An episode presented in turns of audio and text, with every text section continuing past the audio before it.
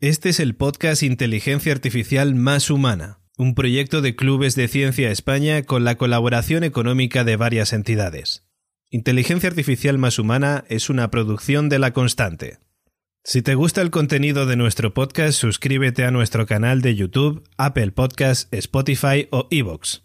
O simplemente conecta con nuestra organización, Clubes de Ciencia España, a través de nuestras redes sociales en Facebook, Twitter, Instagram o LinkedIn, arroba. A continuación escucharás mi conversación con Carlos Barrabés. Esta es la segunda vez que Carlos acepta mi invitación para participar en el podcast. Es una fortuna que se preste, sobre todo cuando la conversación se dio en el contexto del acto de clausura de nuestro evento de mentoring Mentes 20. En la conversación hablamos sobre lo importante que es tener una mentalidad de red en los tiempos que corren, conocer sus propiedades e intentar buscar la felicidad dentro de la misma. Una de las actitudes sobre la que Carlos nos habló le ha servido en el pasado para navegar con satisfacción y control dicha red es la fortaleza emocional algo que me alegra sacarse a colación, teniendo en cuenta que la conversación se grabó en directo con unos 40 jóvenes escuchándola y realizando preguntas. Una de las preguntas de estos participantes fue la de cómo adquirir dicha fortaleza emocional. He de decir que la respuesta de Carlos fue inesperada para mí, primero con un consejo, leer mucho, y luego con una recomendación, empezar leyendo La Odisea y la Iliada de Homero. Solo quiero añadir a esta presentación del podcast que escuchar a uno de los líderes empresariales de España y a un empresario reconocido también a nivel internacional este tipo de consejos me hace creer que el futuro va a ser mejor que el presente, no por la riqueza que la actividad tecnológica nos genera, sino por la riqueza humana que estamos propagando a través de esa red. Este es el podcast de inteligencia artificial más humana. Si te gusta el contenido, suscríbete en nuestro canal de YouTube, iTunes o Spotify o simplemente conecta con nuestra organización Clubes de Ciencia España a través de Twitter, Facebook o LinkedIn en arroba clubescienciaes. Y ahora aquí comienza mi conversación con Carlos. Bueno, yo simplemente quiero, quiero hablaros un poco de Carlos. Os he, os he dejado alguna información, creo, en, la invitación de la reunión. Pero bueno, simplemente, y tampoco quiero, no me, no me, gusta, o sea, obviamente hay que seguir un poco el protocolo y presentar a las personas, pero tampoco me gustan las cosas más naturales, ¿no? Y Carlos para mí, y bueno, para mí, para todo el mundo, es, es un pionero en el mundo.com, que se decía antes, era el mundo de Internet. Es además español, es además nacido y criado en un pueblecito eh, como algunos de los que estamos aquí, eh, y eso tiene mucho valor. Y es además una persona muy cercana, y luego os voy a dar un ejemplo. Eh, desde sus inicios empresariales ha creado un grupo de empresas que abarcan pues, diferentes países o están en diferentes países, diferentes continentes. Y siempre en esas empresas haciendo uso de las nuevas tecnologías y, y teniendo siempre una mentalidad muy innovadora, ¿no? de impulsar todas las iniciativas con innovación, para crear sobre todo pues, valor en los temas en los que se trata.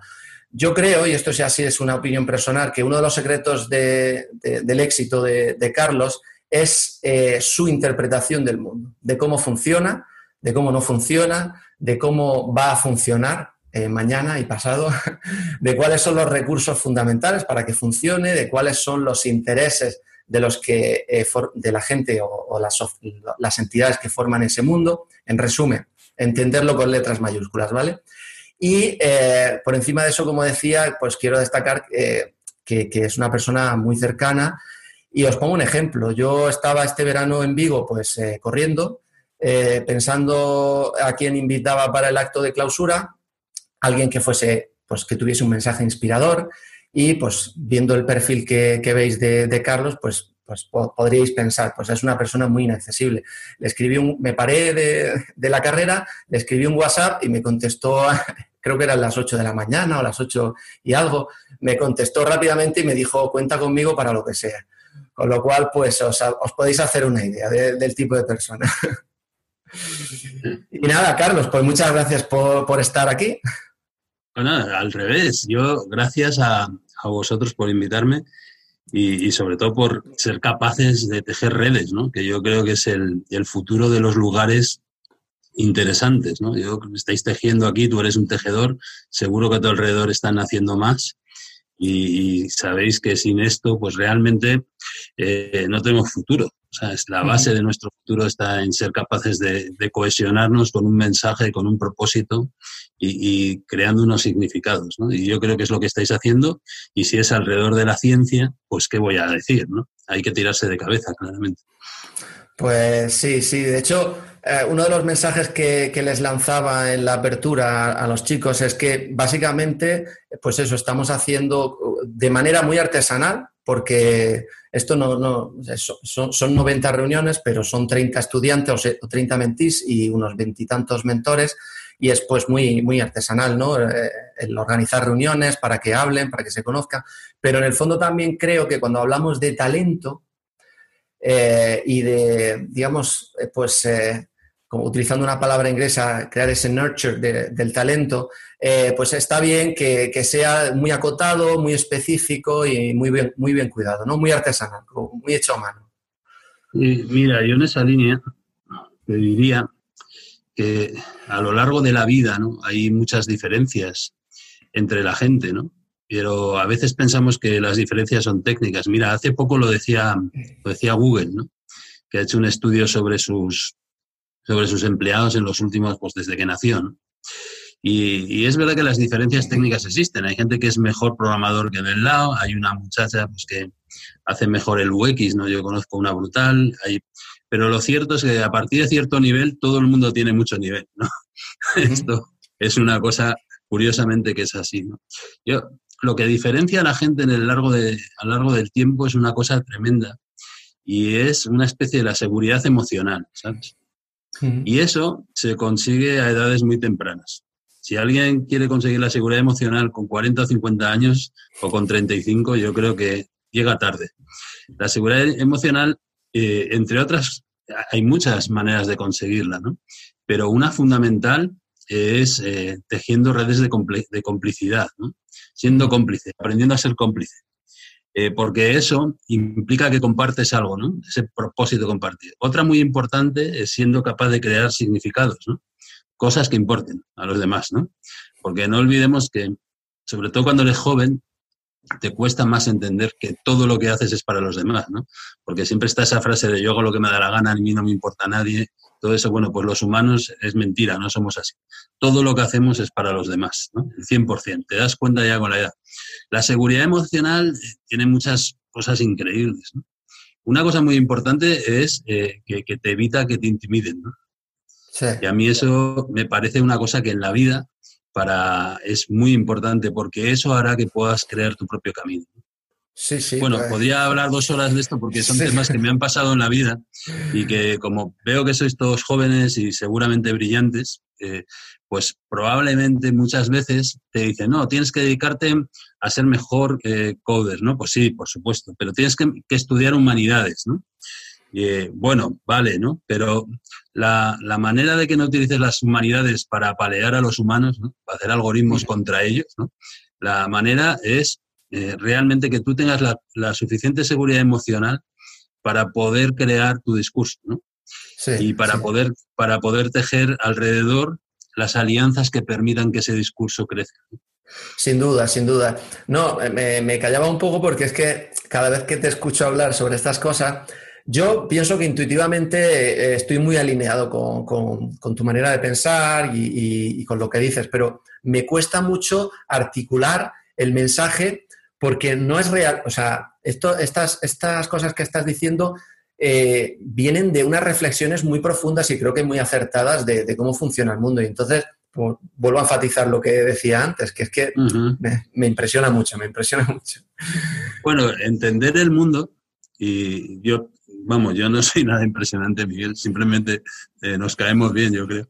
Pero mira, eh, entender el mundo, yo cuando tenía 20 años, tío, os voy a contar aquí una intimidad.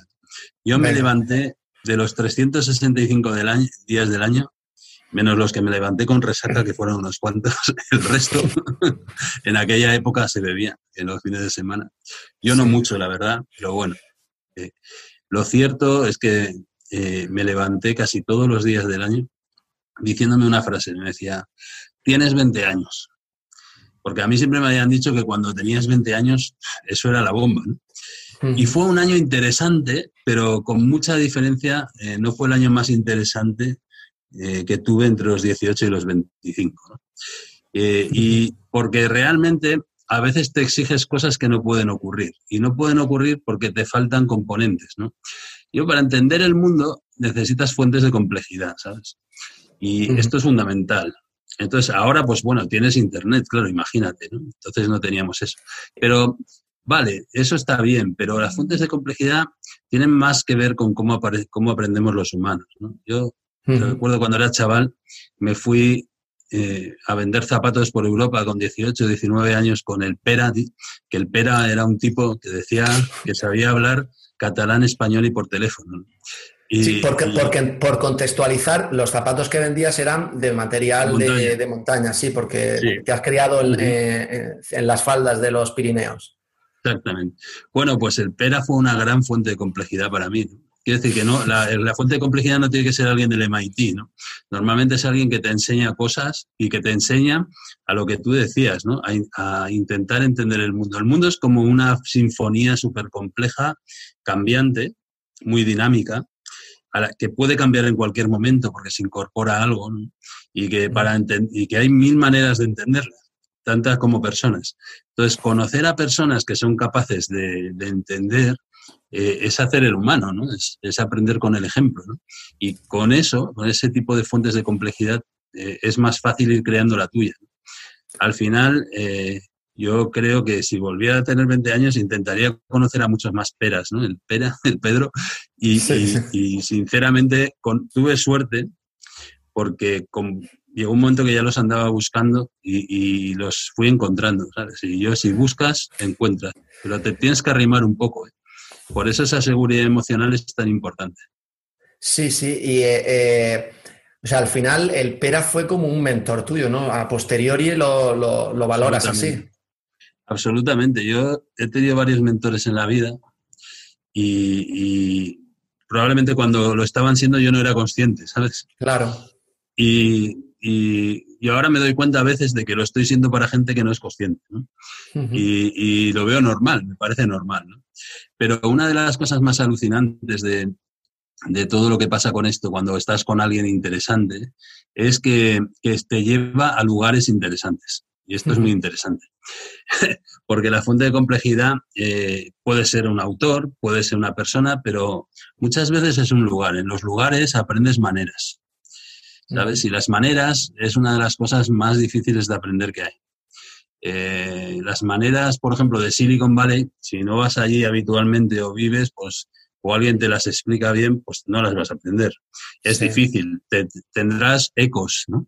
Las maneras de Shanghái, las maneras de Hong Kong, las maneras de Singapur, y esas maneras, eh, pues acaban ayudándote mucho a, crear tus propias maneras, ¿no? Y en esa línea, bueno, ahora recomendar viajar es una tontería, ¿no? Pero en mi tiempo viajar era, era algo serio, ¿no? Pero ahora puedes viajar de otras maneras. Eh, pues por ejemplo, puedes estar viendo cine diferente, puedes estar viendo código diferente, eh, puedes acercarte a, los lugares un poco más recónditos. ¿no? Una cosa que siempre hay que preguntarse en la vida es dónde está la contracultura. La contracultura muchas veces no es muy recomendable, ¿sabes? Porque, porque a lo mejor te meten líos y normalmente la contracultura y la ilegalidad están muy cerca pero tú necesitas contraste para lo que haces, ¿sabes? Necesitas eh, saber que estás en la línea. Y, saber dónde está la contracultura es, fundamental. Hoy la gente no sabe dónde está la contracultura y eso es un problema que tiene la sociedad grande, porque mira, cuando los hippies, los hippies eran la contracultura, con lo cual todo el mundo sabía que la contracultura era el sexo libre, el amor a todo, al universal y el no a la guerra. Eso era completamente disruptivo, porque todo el mundo pensaba al revés, pensaba que había que liarla y pensaba que, pues, que no podías tener sexo libre, que ¿no? cosas tan simples hoy como esa eran brutales. claro, ¿dónde está la contracultura hoy? Y, entonces este es uno de los grandes problemas por el cual hay tanta fricción en el mundo. Es porque la mayoría de la gente pues no conoce el mundo digital. La contracultura hoy son los anarquistas digitales. Eh, la contracultura no quiere decir que sean buena gente ni nada por el estilo. Quiere decir que es un contraste. Que, que hay contraste. El contraste en la vida siempre es fundamental.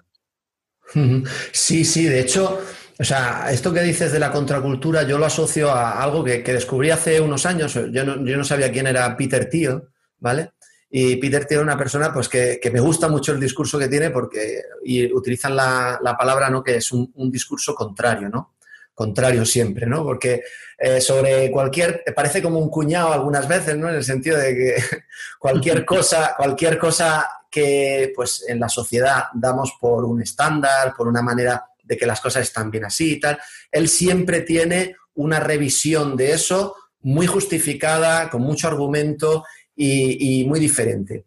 Y de alguna manera, eh, cuando escuchas eso, te pones, te planteas, dices, joder, es que existe una, versión del mundo diferente a la que estamos asumiendo como que es la, correcta. Eso a mí me toca mucho. Eso tú, tú como eso, mira, la base del avance eh, no es tener errores, ¿sabes? Eso es, es disfrutar de los errores. Yo creo que hasta que no disfrutas de los errores no avanzas, ¿sabes? Esto parecerá una locura, ¿no? Pero eh, eh, esto que estás diciendo, mira, en el mundo hay fricción, ¿no? Siempre hay una fricción, ¿no? En las pelis es el bien y el mal, por decirlo así, ¿no? Pero sí que existe algo así, ¿no? Cuando tú buscas el contraste, lo que estás haciendo es certificar lo que tú haces, ¿no? y, el contraste hace que lo certifiques de una manera o de otra, ¿no? Imaginaos cuando haces una prueba médica y te ponen, te inyectan para hacerte una, una foto interna para que haya contraste, ¿no? Sí. Eh, entonces tú te imaginas una cosa, pero hay otra, ¿no? Luego, después de esa foto, ¿no? Pues realmente los, los médicos saben cómo está la cosa de verdad, ¿no? Pues cuando te sometes a contraste, sabes cómo está tu pensamiento de verdad, inmediatamente. Y, para realmente eh, llegar a, estas, a esta, digamos, dinámica de crearte, ¿no? Necesitas disfrutar de tus éxitos, por supuesto, ¿no? y sobre todo saber qué es éxito. Ese es un gran tema, qué es éxito para ti. Y cuando respondes eso tienes 10 años por delante solucionado. ¿no? Sí, sí, sí. eso seguramente es la pregunta más difícil de contestar, ¿no? ¿Qué es éxito para mí? ¿no? Pero eh, lo que, la manera de conseguir saber esas cosas eh, no está tanto en, estar encantado con los éxitos como en estar encantado con los errores. el momento en que dices, he fallado, mira, me da una torta enorme ¿no? cuando bajas en bici, no sé si habéis hecho descenso de bici o de esquí, cuando intentas hacer un giro en esquí brutal con un salto y no sé qué, te das una leche que es vamos, todavía me retumba el cuerpo de cuando era joven, ¿no? Pero eh, te retumba el cuerpo de verdad, crees que te has matado. Sí, sí, sí, sí. Pero te levantas con una sonrisa enorme, porque sabes que no te la vas a volver a dar, porque ya sabes por qué te la has dado, ¿no?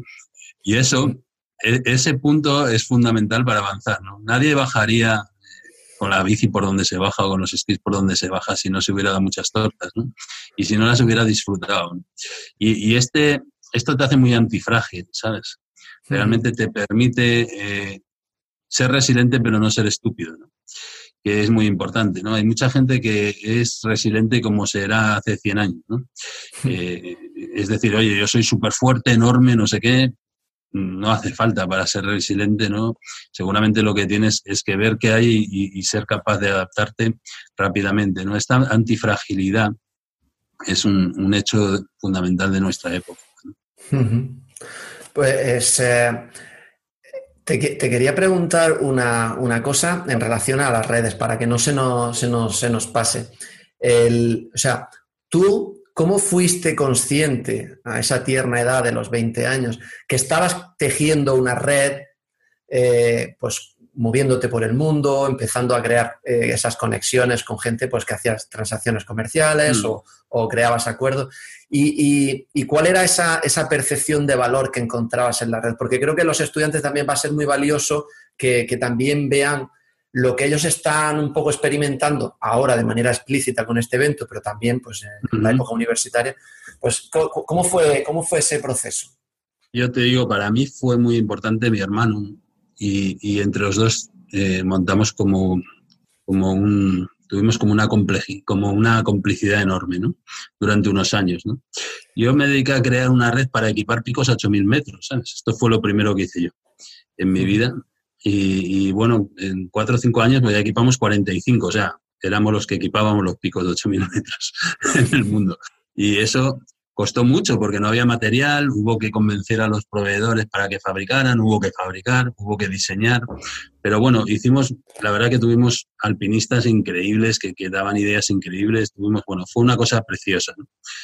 Pero eh, en ningún momento yo creo que realmente fuimos tan conscientes de esto. Yo luego he pensado mucho, ¿no? Cuando vas allá a San Francisco, cuando vas a, incluso en China también es así, ¿no?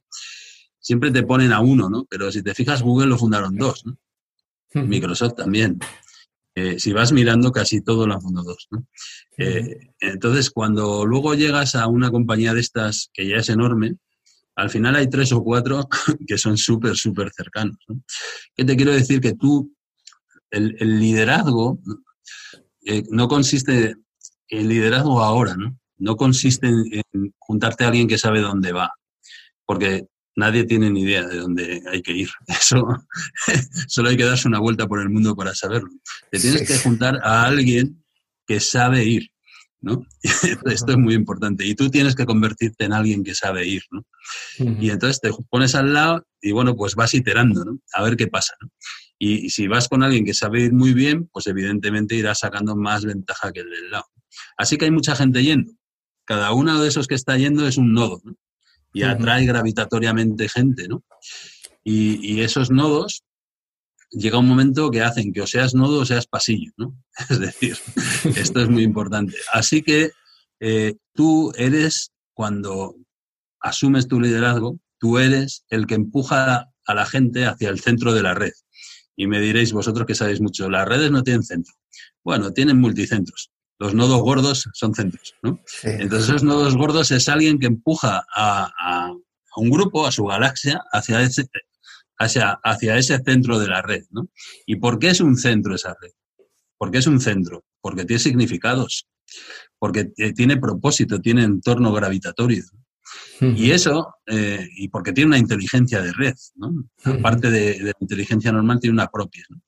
Y eso, todo eso configura una cultura, una manera de hacer, ¿no? Y ese, al final, eres tú, ¿no? Una parte de todo eso, ¿no? Y tú no eres solo, eres con los demás y, y por mucho que salga mil veces en 500 revistas tú solo, eso es mentira, ¿no? Y eso lo sabe todo el mundo, yo creo que hasta los que lo leen. Pero en el fondo, los humanos necesitamos al jefe de la tribu, ¿sabes? Porque eso no, no lo vamos a superar en 200.000 años. Y el jefe de la tribu necesita a los humanos. Claro, al final tú necesitas ver a Elon Musk que envía el cohete. Esto es así, porque si no, joder, seríamos, si, si salían 523 personas enviando el cohete, eh, pues no seríamos capaces de asumir ese relato. ¿no? Los humanos nos comemos las cosas con relatos y va a ser así por cientos de miles de años. Y esto eh, es muy importante. Así que en realidad eh, el liderazgo tiene que ver con llevar a la gente al centro de las redes. Y, para eso tienes que definir cuál es el centro de la red, ¿no? Y en un momento dado yo creo que sabes hacia dónde vas. Cuando estás suficientemente cargado de contenido, no sabes exactamente dónde vas, pero sabes que no, que no vas mal. Oye, qué, importante que haya en el mundo gente como Elon Musk, ¿eh? que a, mí me inspira muchísimo lo que está haciendo, porque es que está, está eh, planteándose el hacer que la especie humana sea multiplanetaria, planteándose nuevas rutas de transporte con unas eficiencias energéticas nunca vistas. Se plantea, pues, no sé, todo ese tipo de, de, historias me parece, pues eso, que digo, jolín, no voy a ser yo él, eh, nunca, pero sí que, sí que me gustaría empujar en ese sentido. Mira, eh, seguramente, bueno, seguramente no, lo estás haciendo, ya te lo digo yo, si no, no estaríamos aquí hoy. la cuestión eh, es que cada uno tiene su rol, ¿sabes? O sea, el agujero negro del centro de la galaxia, pues no puede serlo más que uno, ¿no?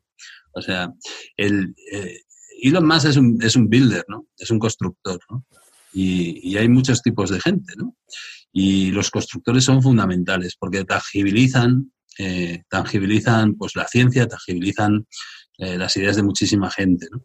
Y, siempre, ha habido estos constructores, ¿no? Imagínate tú lo que pasaba con las pirámides o lo que pasaba con Edison, ¿no? Eh, y este es espectacular, ¿no? Cada 100, 150 años sale uno increíble, ¿no? Y este evidentemente estará en la Wikipedia del 2500, puedes estar seguro. esto no hay duda. Y es un lujo que esté ocurriendo esto en nuestra época. Yo muchas veces nunca tengo tiempo y me veo muchas veces los despegues, ¿no? SpaceX. Sí, sí, sí, yo también, yo también. Estoy bastante enganchado a estas cosas. En realidad, eh, lo que pasa con todo esto es que estos son signos de los tiempos. Y, una cosa importante que hay que entender es que todo, esta gente tiene esta capacidad tan bestial de coger lo que hay. Y, claro, joder, ves lanzar el, el, cohete y volver a bajar, ¿no? Y dices, coño, eso estaba ahí, ¿no? Ves los coches ahora en San Francisco es como ya antes el Prius, ¿no? Ahora te das la vuelta y ves un Tesla. Pues esto, dices, leches, estaba ahí, ¿no? Y este fue capaz de cogerlo, ¿no? Pero es que es un poco parecido a ir al Museo de Arte Reina Sofía y, joder, ver el Guernica y decir, joder, es que estaba ahí, ¿no? Y tú sabes que nunca jamás lo pintarías, ¿no? sí, claro, claro. Sí, cada, uno, cada, uno, tenemos nuestro, nuestra función en la vida. ¿no? Y, yo recuerdo cuando era chaval, cuando fui consciente de Internet, me puse a dar charlas, ¿sabes? Y nadie lo entendía. A mí todavía hoy me echa la bronca a mucha gente. Eh, dice, ¿para qué haces eso? ¿Qué necesidad tienes? Que me acuerdo que entonces era brutal. ¿eh?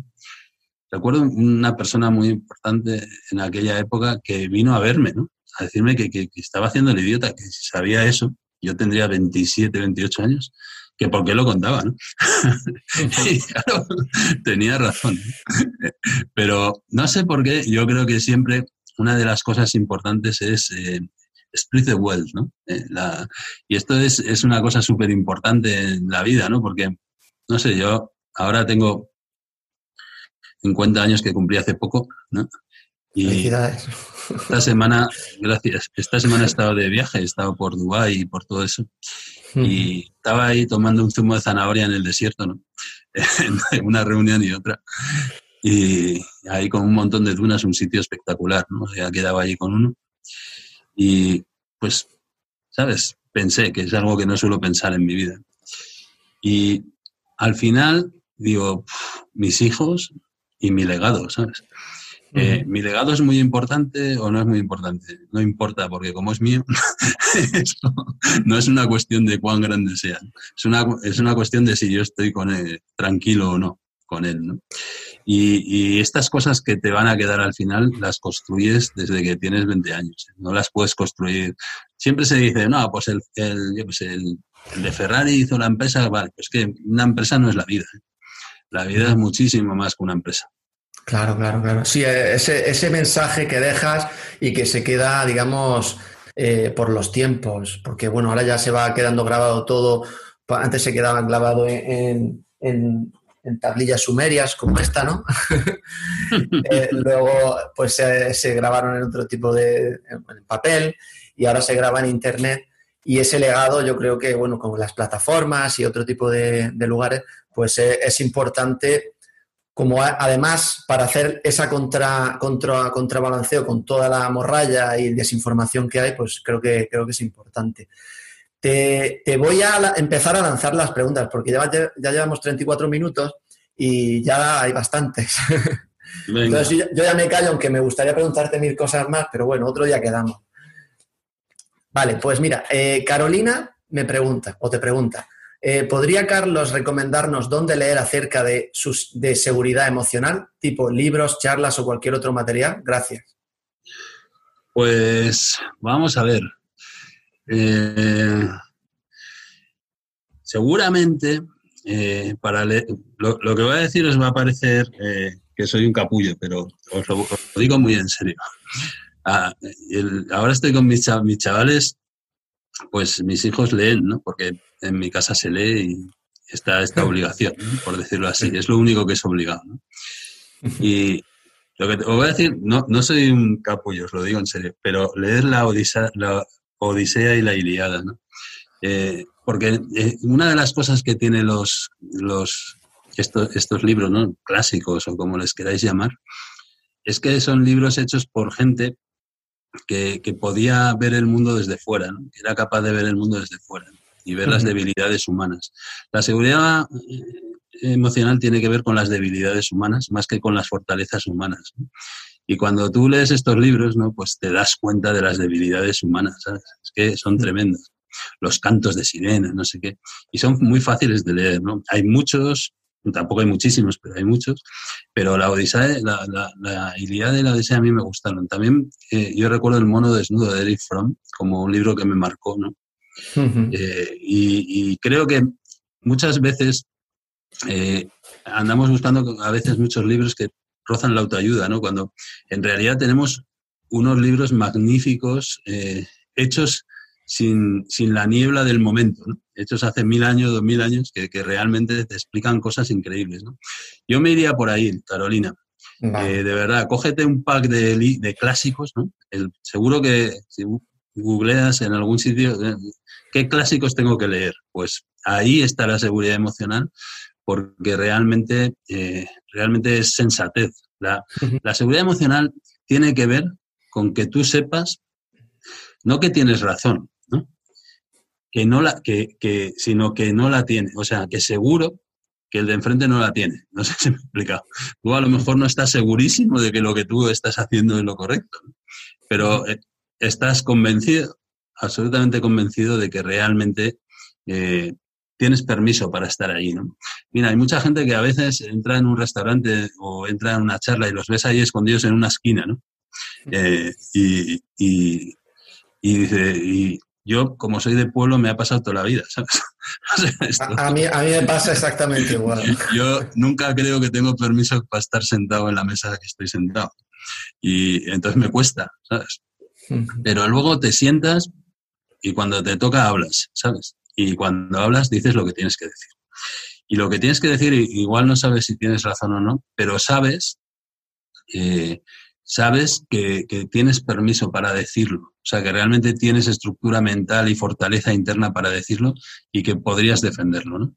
Y esta fortaleza mental, eh, eh, esta fortaleza es absolutamente fundamental en la vida, porque luego te dan, ¿eh? y muchas veces los que te dan no tienen razón, pero un mogollón de veces.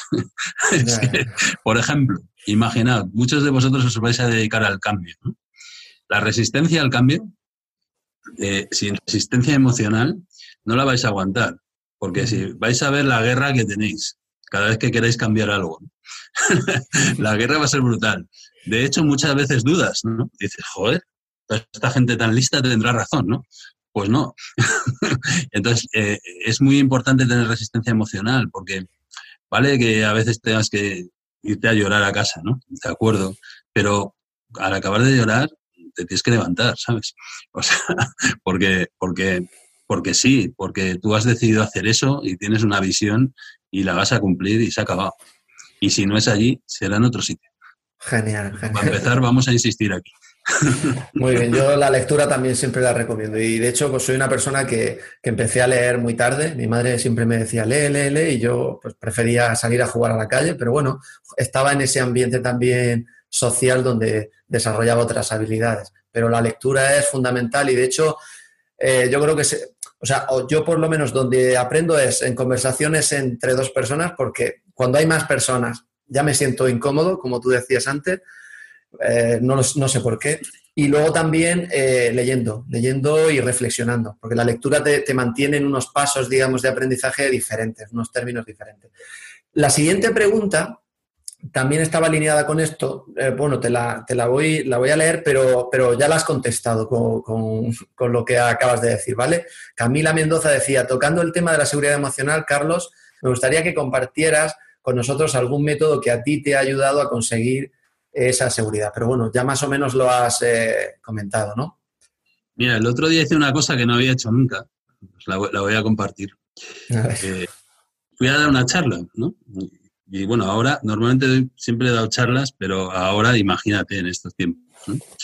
Es más fácil, ¿no? No hay que ir a ningún sitio. Y entonces, pues parece que se había apuntado bastante gente, total que me, me pusieron una reunión para hablar sobre la charla que era el día siguiente, ¿no? Acerca de la charla que era el día siguiente. Y entonces me dijeron, no, que queremos que nos des la charla a ver si nos gusta, ¿no?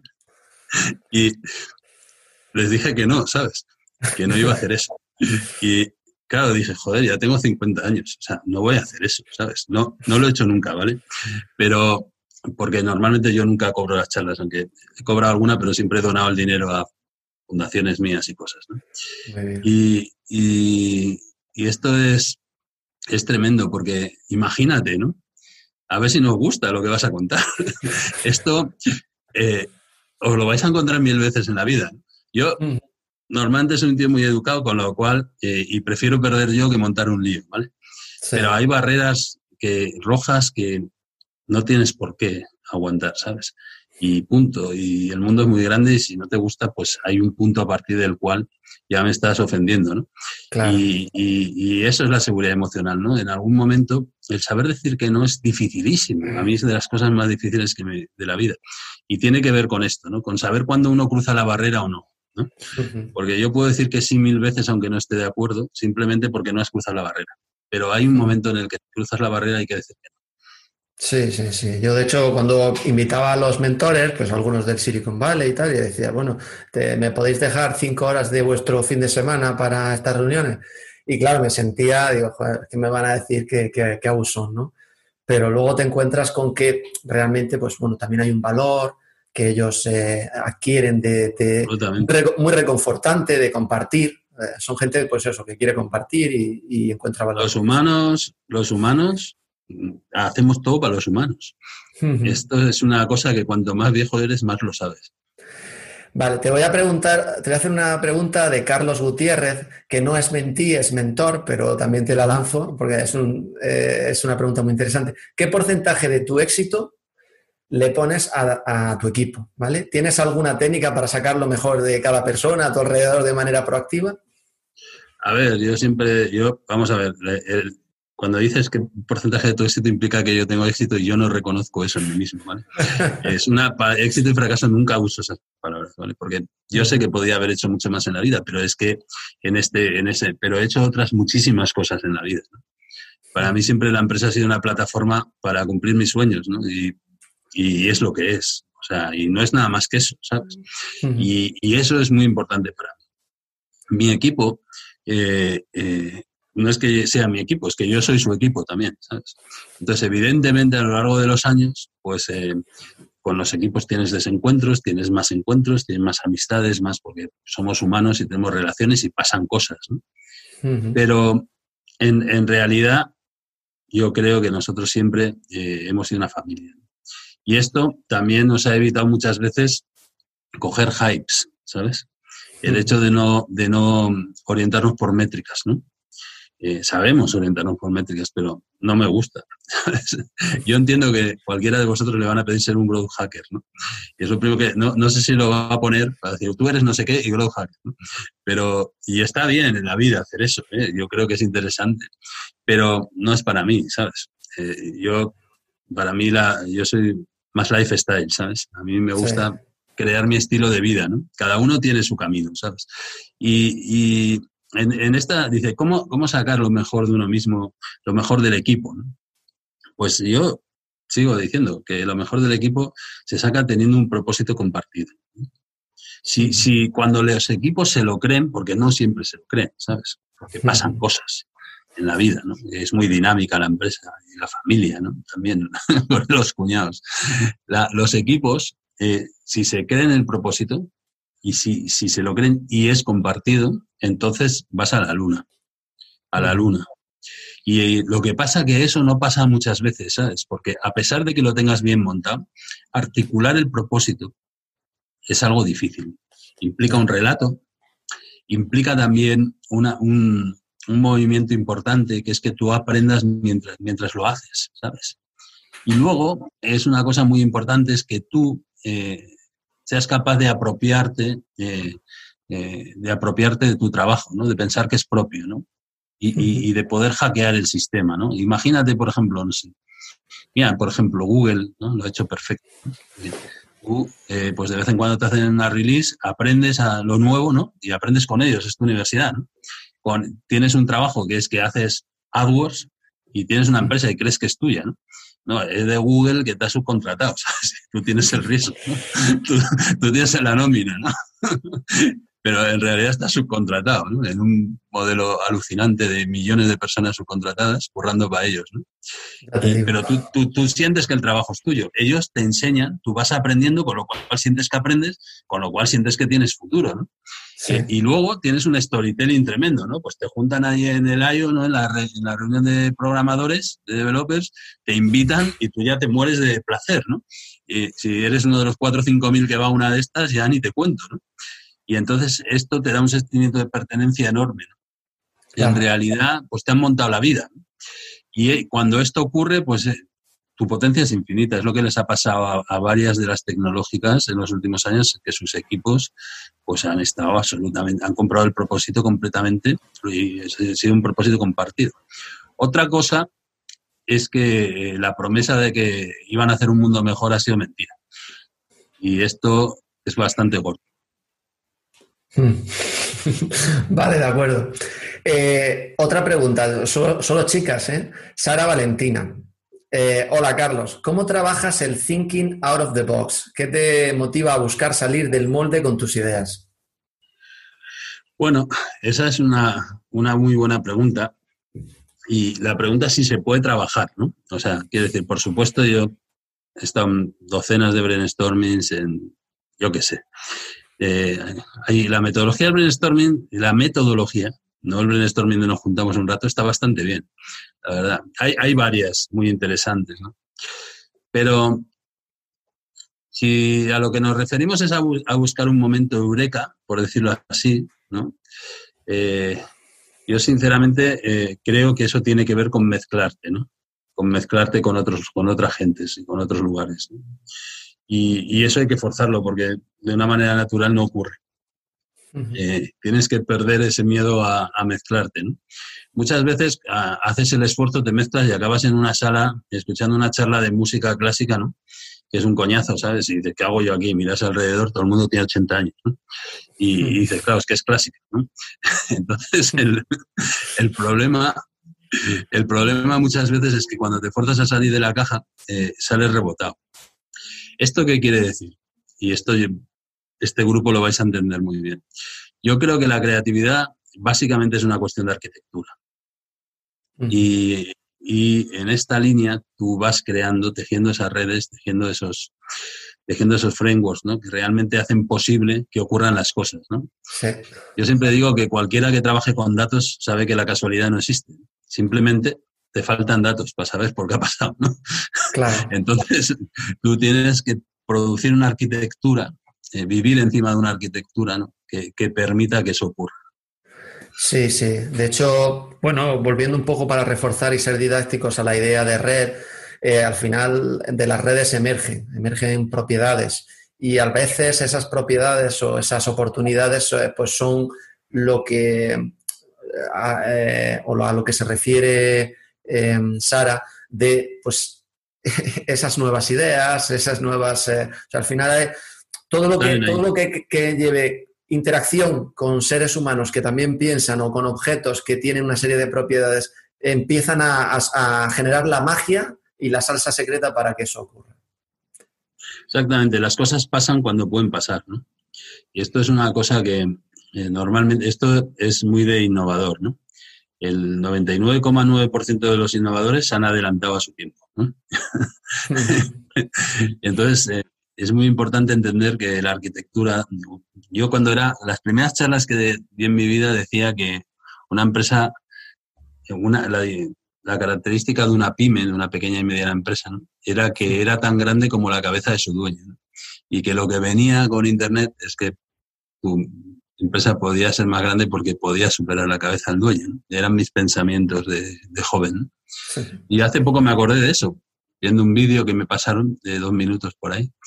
Y, me acordé de eso y digo, madre mía, fíjate, la, visión que tenía yo entonces era una visión interesante, pero eh, una visión corta, ¿no? porque en realidad, eh, en realidad lo que corta porque, bueno, tampoco corta porque para una pyme era así entonces, porque el dueño no contaba con el equipo, no era, era un, sea, las pymes tenían cinco empleados, era otra cosa, ¿no? Y las, y las empresas tecnológicas lo que tenían era una arquitectura, ¿sabes? Tenían una cabeza más grande. Él también tenía una arquitectura, pero tenía una arquitectura cerrada. Entonces no le podía ir mejor, ¿sabes? Era imposible.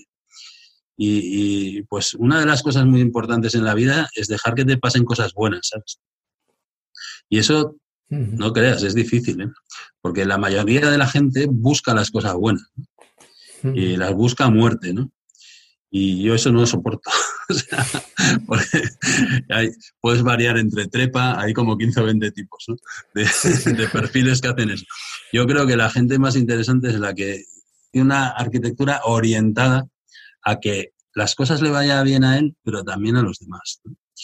Y eso, ese tipo de gente es la gente grande. Yo me he encontrado en mi vida bastantes de estos.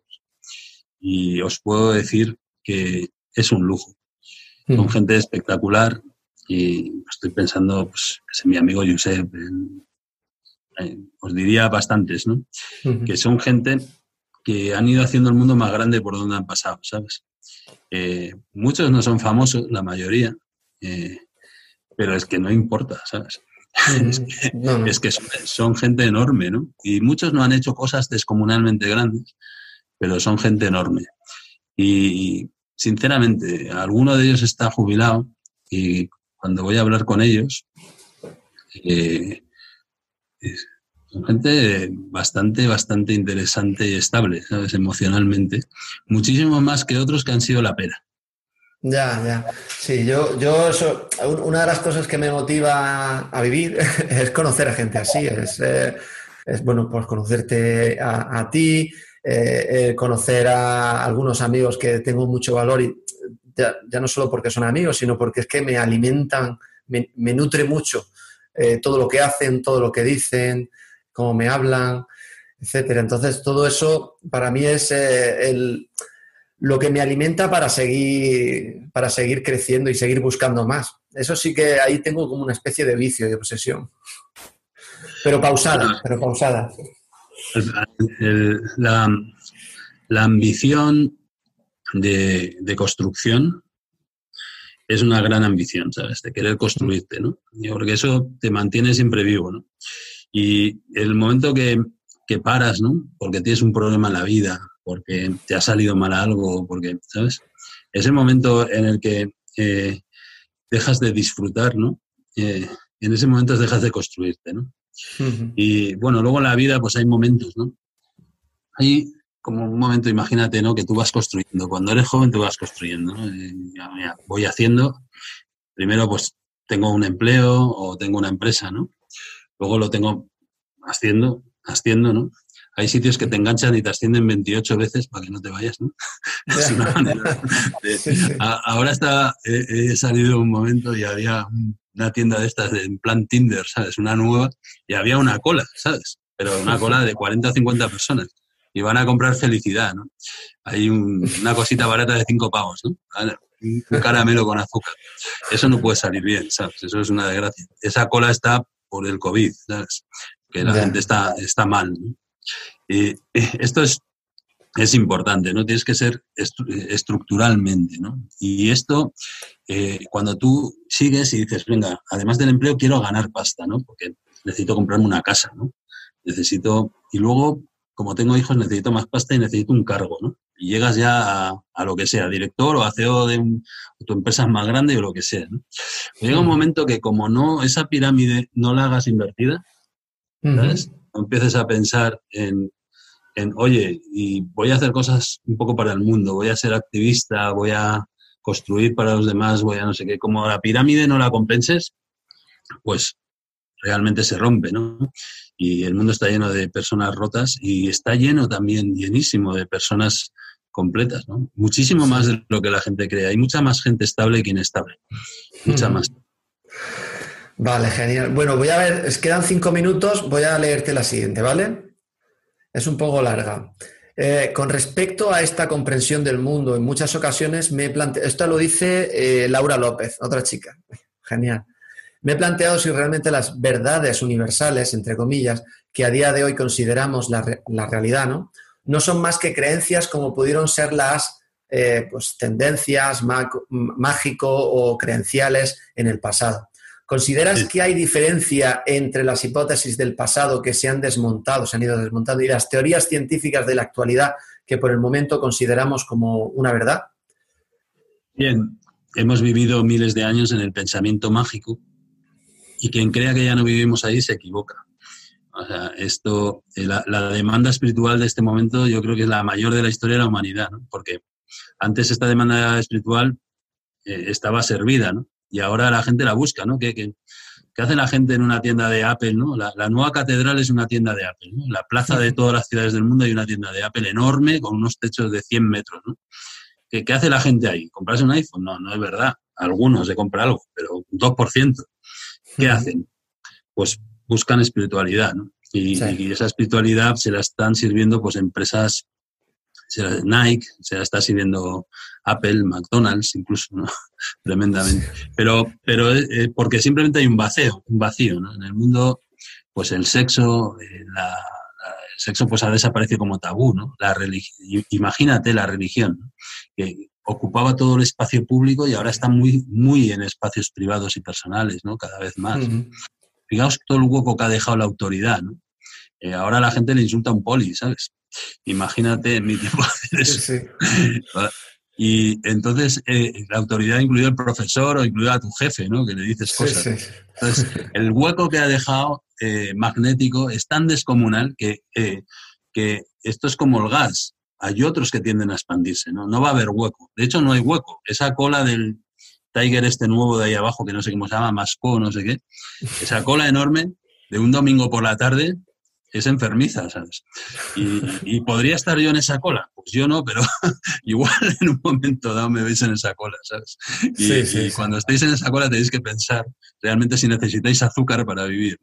Esas gotitas, ¿no? Estos, estos ¿no? Dices, me estoy gamificado, ¿no? Entonces lo que está ocurriendo es que nos están gamificando. Antes teníamos un entorno que, no, que, estaba ya incluido toda esa gamificación y, no pensábamos que lo era. el pensamiento científico es la manera que nosotros eh, tenemos de, decir si una cosa es verdad o no ahora. Y evidentemente, eh, pues tiene una fricción con el pensamiento mágico. Yo, evidentemente, soy más de, creo en el pensamiento científico y creo que realmente por ahí hay un camino. Pero creo que un exceso de pensamiento científico puede ser tan malo eh, como un exceso de pensamiento mágico. Yo creo que no se puede negar la espiritualidad de los humanos. Creo que negarla lo que vas a hacer eh, básicamente es hacer que ocurra eh, por debajo, ¿no? Y va a ser mucho peor, ¿no? Acabará la gente comprando homeopatía, que es lo que está pasando, ¿no? Eh, entonces yo creo que sinceramente tenemos que acompasar todo eso, ¿no? Cada vez tenemos una fortaleza científica mayor y eso es fundamental. Y creo que desde esa línea podemos dar ciertas certezas ¿no? al mundo, ¿no? pero no hay que olvidar que los humanos somos dichos mucho más complejos que todo eso y lo estamos viendo, ¿no? A la gente no compra la verdad así por las buenas, ¿no? Así que intentar emitir solo verdad sin emitir, eh, sin emitir espiritualidad, creo que, nos lleva a una fricción que estamos viendo en el mundo, ¿no? Eh, necesitamos ser más complejos en la emisión. Y, por supuesto, la base debe ser científica. Y yo creo que no hay otro camino. Pero esto es más difícil de lo que parece y seguramente es una cosa que a lo largo del siglo nos traerá más problemas y lo estamos viendo ahora mismo. ¿no? Yo sabéis que siempre, hace ya muchos años que siempre he pensado que la década de los 20 iba a ser de fricción, de lío, y que la de los 30 iba a ser de sectas. Y porque tú no puedes estar bajando fotos del Hubble todo el día y explicando todos los días eh, cómo son las, las, estrellas hiperveloces, los no sé qué, los no sé cuántos, y que la gente no se muera de miedo. Eh, pues cualquier día se va a descubrir vida eh, y vas a ver tú, ¿no? Pues todavía por más. Así que yo creo que tenemos que entender, orientarnos al, a, los humanos, pero sobre todo a lo que les importa a los humanos, ¿no? que, que es muchas veces siempre decimos que hay que poner la, persona en el centro, ¿no? Siempre que pasa eso acaba un móvil en, la slide, ¿no? O uno, cuando era joven acababa un PC, ¿no? La persona en el centro y ponen un móvil, siempre es así. o una persona con un móvil, que es la evolución que hay ahora. ¿no? Entonces yo creo que hay que poner lo que le importa a la gente en el centro. Y, y, así entenderemos mejor a la gente. Y a la gente, en un porcentaje muy grande, le importa lo espiritual. Y, es inevitable. Vayas donde vayas del mundo, eso es así, ¿no? Yo he viajado mucho en la vida y, no sé, eh, vas a cualquier cultura y tienen su droga, ¿no? Necesitan eh, expandirse por la noche, ¿no? Eh, y, no sé, pues la hoja de coca, el, el chaz, el cualquier. Y, realmente los humanos somos mucho más complejos de lo que parece. No, te, no, no tenemos una solución, hay que iterar un poco más. ¿no? Y, y, seguramente cuando lleguemos a un equilibrio para este siglo, pues dentro de 15 o 20 años, eh, seguramente será un equilibrio complejo. No será un equilibrio tan simple como tenemos ordenadores cuánticos y ya sabemos a, qué velocidad gira el Sol sobre Andrómeda. No, creo que sea tan simple como eso. Pues sí. Eh, bueno, no te, no, te voy, no te quiero robar más tiempo, ¿vale? Ya son las nueve. Eh, hay, más, hay más preguntas, pero bueno, ya, ya, ya las respondo yo por ti. Oh, por Dios, yo encantado. Y cuando queráis, ya sabéis que, aquí estoy para que lo necesite. Es un lujazo, es un lujazo esa accesibilidad que, tienes. Yo me siento muy, muy afortunado de, poder pues, hablar contigo y, poder compartirlo además pues, con los chicos y chicas que, están en este evento, esta maratón, eh, antesala de la vuestra. y, quería, quería dejar una reflexión que a una dos, dos palabras que has dicho, una la de, bueno, dos palabras o dos conceptos o dos cosas que te han preguntado, es la de eh, ser eh, growth hacker, ¿no? De, hackear el, crecimiento y ser capaz de escalar mucho, eh, utilizando la, la, la sinonimia, uy, perdón, la sinonimia, la, el doble sentido de la palabra escalar, pues uno de los lugares donde yo creo, bueno, yo creo no, yo eh, personalmente eh, siento que empiezo a tener ideas es cuando estoy dando un paseo por el monte. O sea, pasear solo, con, encerrado en tu foro interno y sin nadie que te moleste, empiezan a venir todas las ideas de pues esas interacciones que has tenido con la gente y a veces pues eh, surgen muchas ideas buenas. Porque se calma la mente, se calma la mente, se calma la mente. El, el momento eureka necesitas un proceso creativo, ¿vale? Entonces, hay, hay un momento de disposición para que se te ocurran las ideas. Eh, lo puedes tener en el tren, cada uno tiene el suyo, yo creo. ¿no? Yo recuerdo, eh, pues no recuerdo qué año sería, pero hace 20 años, ¿no? en una charla en Barcelona, estaba con un tipo que es muy conocido, que era eh, un peluquero que se llama Yongueras, ¿no? que sonará a todos. Y, y, en un momento dado, y alguien, había una tercera persona y había mucha gente, no sé, pero mil personas por lo menos. Y en un momento dado, eh, la moderadora nos preguntó eh, que, cómo se, que, cómo, que cuándo se nos ocurrían las ideas o algo así. Sí.